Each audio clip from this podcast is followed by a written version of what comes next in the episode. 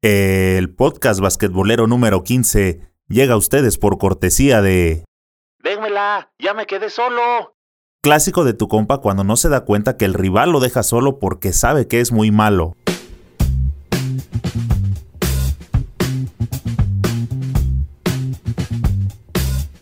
¿Qué pasa, banda basquetbolera? Bienvenidos a Señor Básquet, el canal oficial del deporte ráfaga. Ya casi llegamos a los 100.000 suscriptores. Somos la comunidad basquetbolera más grande de toda Latinoamérica. Si aún no te has suscrito, este es el momento de hacerlo en las distintas plataformas para que siempre estés bien informado. Ha transcurrido ya la primera semana y siempre pasan cosas que uno nunca se espera. Los Warriors van en picada, Lakers aún no termina de acomodarse en la cancha, Clippers sometiendo a Lakers y Warriors y las destacadas actuaciones que están teniendo los jugadores jóvenes. Los novatos que llegaron a la NBA vienen muy revolucionados. Eso de que sean novatos no se los cree nadie. Se mueven por la cancha con mucha serenidad e inteligencia. Y si aparte le agregamos que su cuerpo es joven, sus rodillas están enteras, bueno, salvo Zion Williamson, y bueno, su cuerpo no se encuentra tan castigado aún. Eso da como resultado tremendos pedazos de jugadores que tan bien le caen a la liga, pero que también le faltan al respeto al que tengan enfrente sin respetar jerarquías. Sino que le pregunten a Kyrie Irving, quien fue sometido hace unos días por el pick número 2 del draft pasado, Jay Moran. Ya te he platicado de Kobe White, de Carson Edwards, de Taco Fall y hoy seguimos con Jay Moran. Jay Moran, como te decía, fue la segunda selección del draft anterior, solo estuvo por debajo del lesionado Zion Williamson. Y de la mano de Jay Moran, Memphis ha logrado su primera victoria de la temporada tras derrotar en casa a los neoyorquinos con 30 puntos de Moran. El base tuvo una actuación magnífica ante Kyrie Irving y los Brooklyn Nets anotando 30 puntos y siendo fundamental para la primera victoria del equipo de Taylor Jenkins en la 2019-2020, el segundo seleccionado del draft empieza a dar resultados. Los Memphis Grizzlies no parecen haber tardado demasiado en encontrar a su siguiente gran base, luego de la salida de Mike Conley al Utah Jazz. Si bien la temporada aún es muy joven, las sensaciones que ha dejado Jay Moran en estos primeros tres encuentros hablan claramente de la joyita que tienen en el equipo. Un jugador capaz de ser la nueva cara de la franquicia y un más que merecido segundo pick del draft anterior. La explosividad de Moran por fin llegó este domingo, con una actuación para recordar ante nada menos que Kyrie Irving y sus Brooklyn Nets. El jugador surgido de la pequeña Murray State se despachó con 30 puntitos, 17 de ellos en el último cuarto, y 9 asistencias. Pero lo más importante es que varias acciones decisivas para ganar el encuentro, un doble clave en el cierre del tiempo regular, una tapa sobre el último disparo de Kyrie y una asistencia para el triple sobre la chicharra de Jay Crowder. Nada mal. A la hora de analizar el impacto de Morán, hay que empezar por lo que parece ser como su mayor virtud, la velocidad. Según las estadísticas de NBA, el hombre de los Grizzlies es el segundo base más veloz en ofensiva de toda la competencia. Juega a un ritmo de 8,2 km por hora, apenas superado en su puesto por Stephen Curry, con 8,6. Seguiremos al pendiente de lo que siga realizando los Grizzlies y Jay Morant.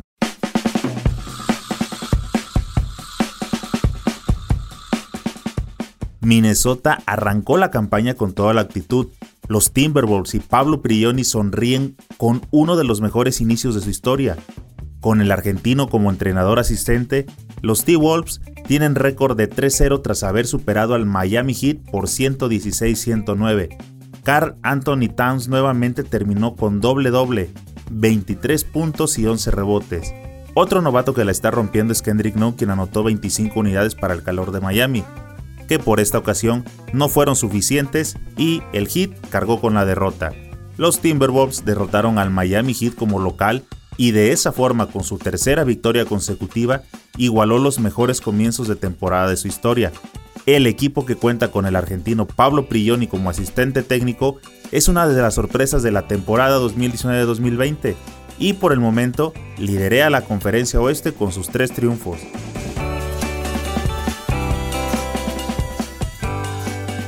Con Carl Anthony Towns nuevamente como líder con 23 puntos y 11 rebotes, es lo que está siendo un brillante comienzo de campaña del pivote latino, dominicano para ser exactos, y con Andrew Wiggins como el mejor encestador. En este partido metió 25 puntos, de los cuales 16 llegaron en el último cuarto, en el momento donde se notan los grandes jugadores, en el momento del cierre. Minnesota recuperó una desventaja de 7 puntos en el último cuarto ante un Miami que volvió a tener al Rocky Kendrick Nunn como máximo anotador, logrando conectar 5 de 9 triples. Otra cosa que quiero recalcar es que Kendrick Nunn ni siquiera fue elegido en el draft del 2018. Bien por la directiva de Miami que sabe detectar talentos aunque no estén rankeados.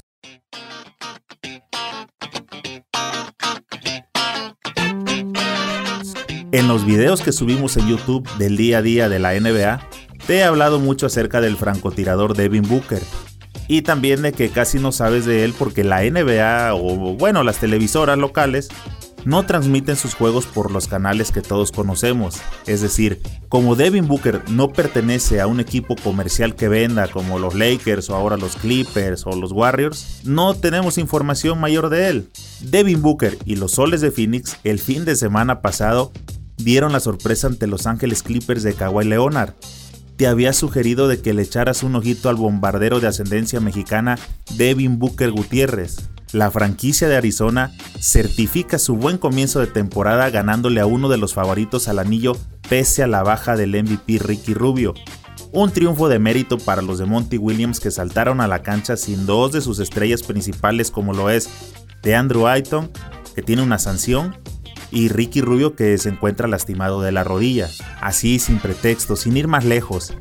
Ambos jugadores no hicieron falta para que Devin Booker diera rienda suelta a su tremenda versatilidad para convertirse en el líder y máximo anotador de los soles. Tres partidos, dos victorias y una derrota en tiempo extra. Los soles de Phoenix son en estos momentos la gran sorpresa del torneo no solo por los resultados cosechados, sino por contra quienes los han obtenido.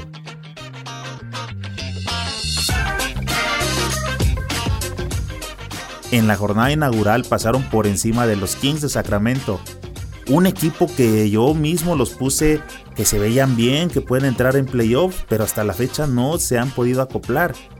El segundo día se fueron a tiempo extra ante Denver Nuggets, un conjunto que estará entre los primeros del oeste.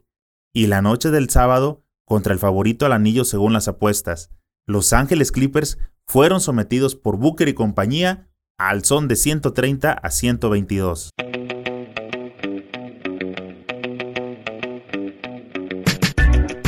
Te decía que los soles por ahora no cuentan con DeAndre Ayton, a quien la NBA ha sancionado con 25 partidos por consumo de diuréticos, entre comillas, compadre.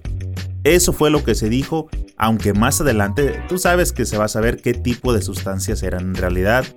Bueno, en el juego contra los de Kawhi Leonard tampoco tuvieron la posibilidad de alinear a Ricky Rubio, quien fue baja por molestias en la rodilla.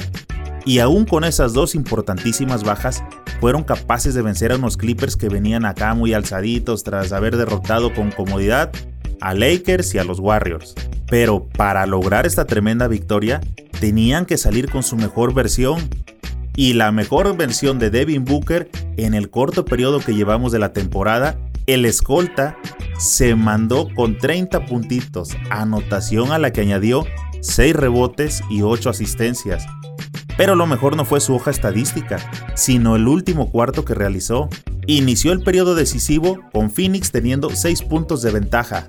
Devin Booker, el que fuera el número 13 del draft de 2015, no está de más recordar lo que tardaron en elegirlo, se anotó 16 de sus 30 puntos totales cuando más se necesitaba cuando lo que muchos podían esperar era una reacción y remontada de las Clippers y no llegó. Seguro te estás preguntando, ¿y Kawhi jugó? ¿O por qué ese marcador? ¿Qué pasó? Mira, de la garra, ¿qué te puedo decir?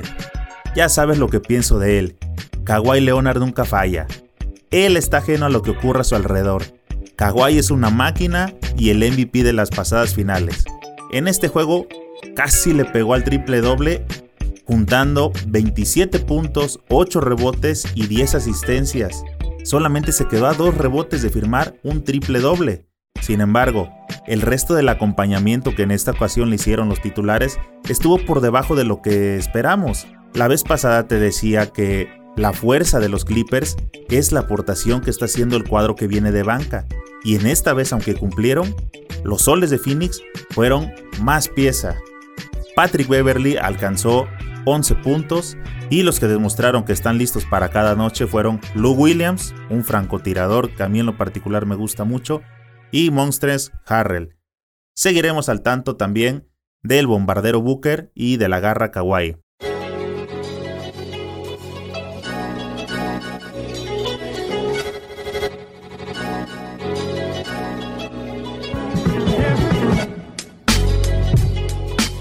Para finalizar, quiero hacerte la invitación de que te des la vuelta en nuestro canal de YouTube. Búscanos ahí como Señor Basket. Inicié un nuevo proyecto con el que, ahora aprovechando el arranque de la liga, abrí un formato que no es un noticiero como tal en sí. Es más, más bien una plática de, camaradas y, y te voy informando de qué pasó el día de ayer y te digo quién va a jugar hoy. Y en el día de mañana te digo qué tal estuvieron los partidos y te vuelvo a decir a quién puedes checar en la noche. Y vamos platicando de lo que va sucediendo. No me enfoco en solamente atender a un equipo, vamos analizando los mejores partidos del día. Y lo mejor es el formato que estamos trabajando. Es un formato sencillo pero dinámico, rápido. En 7-8 minutos tú ya sabes qué fue lo que sucedió, quién la está rompiendo, quién se está quedando, como los Warriors que ahorita están en picada, por ejemplo, los Lakers que se andan acomodando, o Clippers que solamente tuvo un tropezón, pero creo que se va a reponer. O sea, rápido puedes saber qué es lo que está sucediendo en la liga para que no te vayas perdiendo. Y te voy actualizando de lo que vienen haciendo los novatos para que te vayas familiarizando con sus nombres. El contenido que estamos subiendo no solamente es de la NBA. En general hablamos del básquetbol nacional y mundial. Ya sabes que se van a empezar las eliminatorias para los Juegos Olímpicos de Tokio. Así que vamos a tener bastante material de qué seguir platicando. Entonces, te invito a que des una vuelta en YouTube por el canal de Señor Basket. Te aseguro encontrarás material basquetbolero que sé que puede gustarte.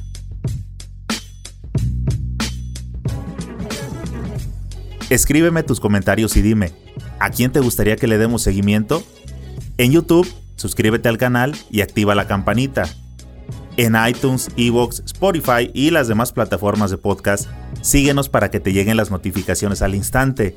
No se te olvide darle me gusta y comparte con tus amigos para que cada vez seamos más los que integramos esta comunidad basquetbolera. Nos vemos pronto en alguna cancha.